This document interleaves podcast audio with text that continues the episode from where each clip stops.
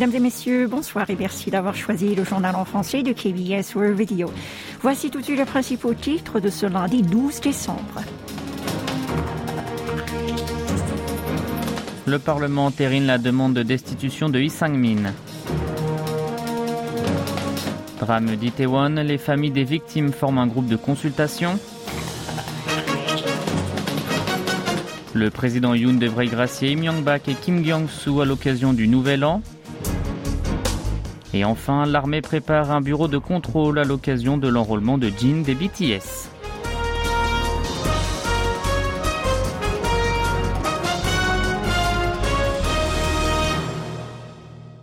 La demande de destitution du ministre de l'Intérieur et de la Sécurité Yi Sang-min a été adoptée dimanche à l'Assemblée nationale. Les partis de l'opposition ont déposé cette proposition pour lui faire porter la responsabilité de la bousculade mortelle survenue à Itaewon pendant la fête de Halloween. Les députés du Parti du pouvoir du peuple, la formation présidentielle conservatrice, ont tous quitté l'hémicycle sans participer au vote pour protester contre cette tentative. 182 parlementaires, notamment du Minju, la première force de l'opposition, et du Parti de la justice ont voté pour. Le Minju a demandé au président de la République Yun Song-yeol d'accepter cette sanction en affirmant qu'il ne devrait pas refuser ce devoir compte tenu de la gravité de la situation.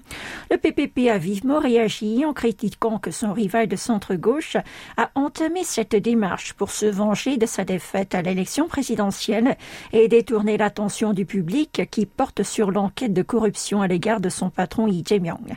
Quant au bureau présidentiel de Yongsan, qui avait gardé le silence, il a annoncé cet après-midi que cette question devait être abordée une fois après avoir fait toute la lumière sur le tram. Il a de facto refusé la requête de mettre à la porte le ministre de l'Intérieur. Samedi dernier, le 43e jour après la bousculade mortelle d'Itaewon, les familles des victimes ont lancé un groupe de concertation. Les membres de familles de 97 défunts sur 158 y participent. Objectif, demander au gouvernement de porter la responsabilité du drame et de sanctionner les responsables. Lors du rassemblement, les membres ont réclamé au président Yoon Suk-yeol de présenter ses excuses et de licencier le ministre de l'Intérieur et de la Sécurité Lee Sang-min. Les participants ont critiqué que l'exécutif ne leur avait pas partagé les coordonnées de toutes les familles des victimes alors qu'elles devaient se rassembler pour combattre ensemble leur traumatisme. Ils ont également averti qu'ils réagiraient plus rigoureusement à la victimisation secondaire et appelé les autorités publiques à créer un lieu de commémoration pour les âmes parties trop tôt. Le groupe organisera une cérémonie commémorative pour les victimes le 16 décembre sur la place de la tragédie sur le thème de Souvenez-vous de nous. Le chef de l'État envisage d'accorder une grâce spéciale à l'ex-président Lee Myung-bak et à l'ancien gouverneur de la province de Gyeongsang du Sud, Kim Kyung-soo, vers le 28 décembre à l'occasion du Nouvel An.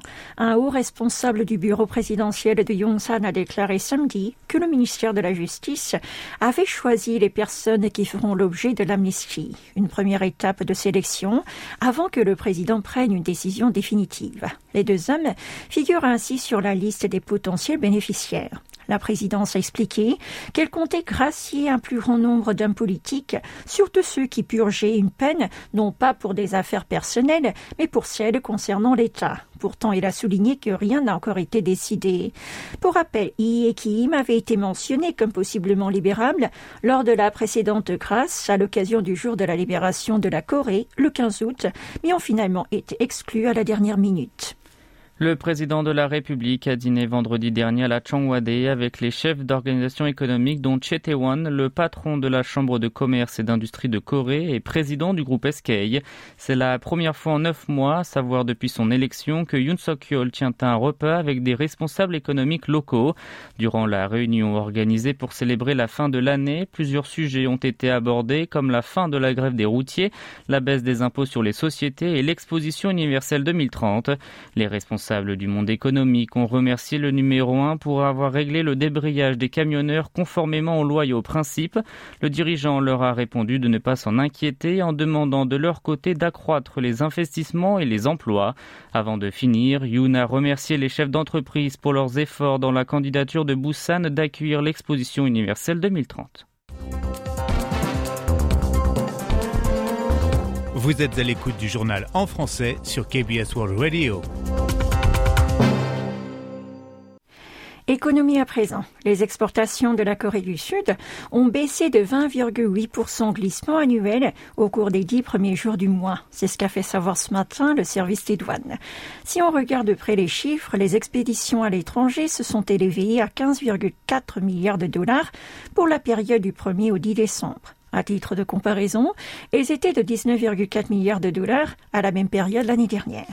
Les importations, elles aussi, reculé de 7,3% à 20,3 milliards de dollars plus exactement durant la période citée. Résultat, le déficit commercial du pays du matin clair s'élève à 4,9 milliards de dollars. Analyse, la baisse importante des exportations s'explique notamment par la diminution des ventes à l'étranger de puces mémoire et d'appareils mobiles.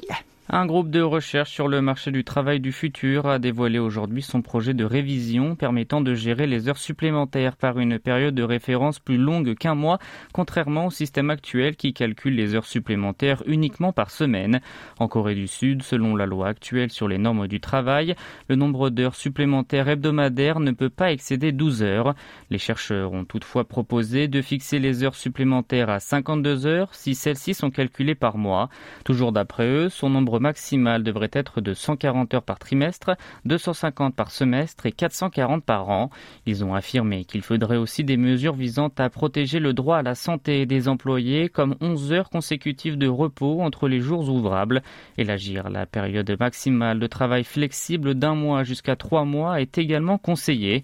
En outre, le groupe de recherche a proposé un système permettant de remplacer la rémunération du travail nocturne et les jours fériés par un repos compensateur. Les enjeux liés au système de salaire qui réduira les écarts entre les employés des entrepreneurs et les sous-traitants seront présentés et les fonctions et l'habilité des travailleurs seront aussi reflétées. La création d'un comité de dialogue social a été mentionnée comme solution pour l'équité salariale. Le gouvernement prévoit d'examiner la proposition avant de lancer des actes législatifs. Les autorités militaires vont gérer un bureau de contrôle pour se préparer au départ au service militaire de Chine prévu demain. Il est le premier membre de BTS à partir servir sous les drapeaux. L'armée de terre a annoncé aujourd'hui collaborer avec la collectivité locale et les établissements concernés pour assurer la sécurité de l'éventuelle foule. Des ambulances seront également mises à disposition en cas d'urgence. Après avoir rejoint la caserne, le chanteur mènera une vie ordinaire, tout comme ses camarades.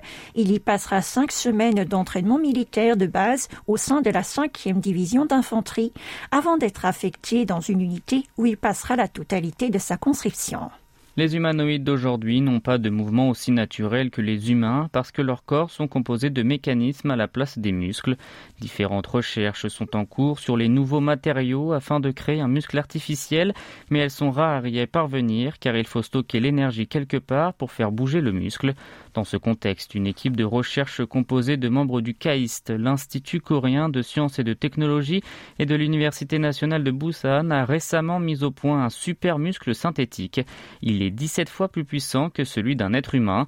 Quelle est sa nature? Il s'agit d'une fibre synthétique combinant le cristal liquide sous forme de gel et le graphène. Elle se contracte et se dilate seulement avec un changement de température sans avoir besoin d'une autre énergie. Si on la chauffe grâce à un faisceau lumineux, sa structure moléculaire alignée se rétrécit régulièrement, ce qui provoque des mouvements. La densité de puissance est six fois plus grande que celle des muscles humains. De plus, un brin de cette technologie est aussi fin que deux cheveux et avec brins, il est possible de soulever un haltère d'un kilo. Selon le professeur en sciences et génie des matériaux du caïste Kim Sang-wook, le cristal liquide a une nature flexible mais fragile et le graphène permet de renforcer la propriété physique du matériau tout en rendant possible la contraction rapide. Les chercheurs comptent utiliser cette invention notamment dans le développement des biorobots sous forme humaine et des organes artificiels.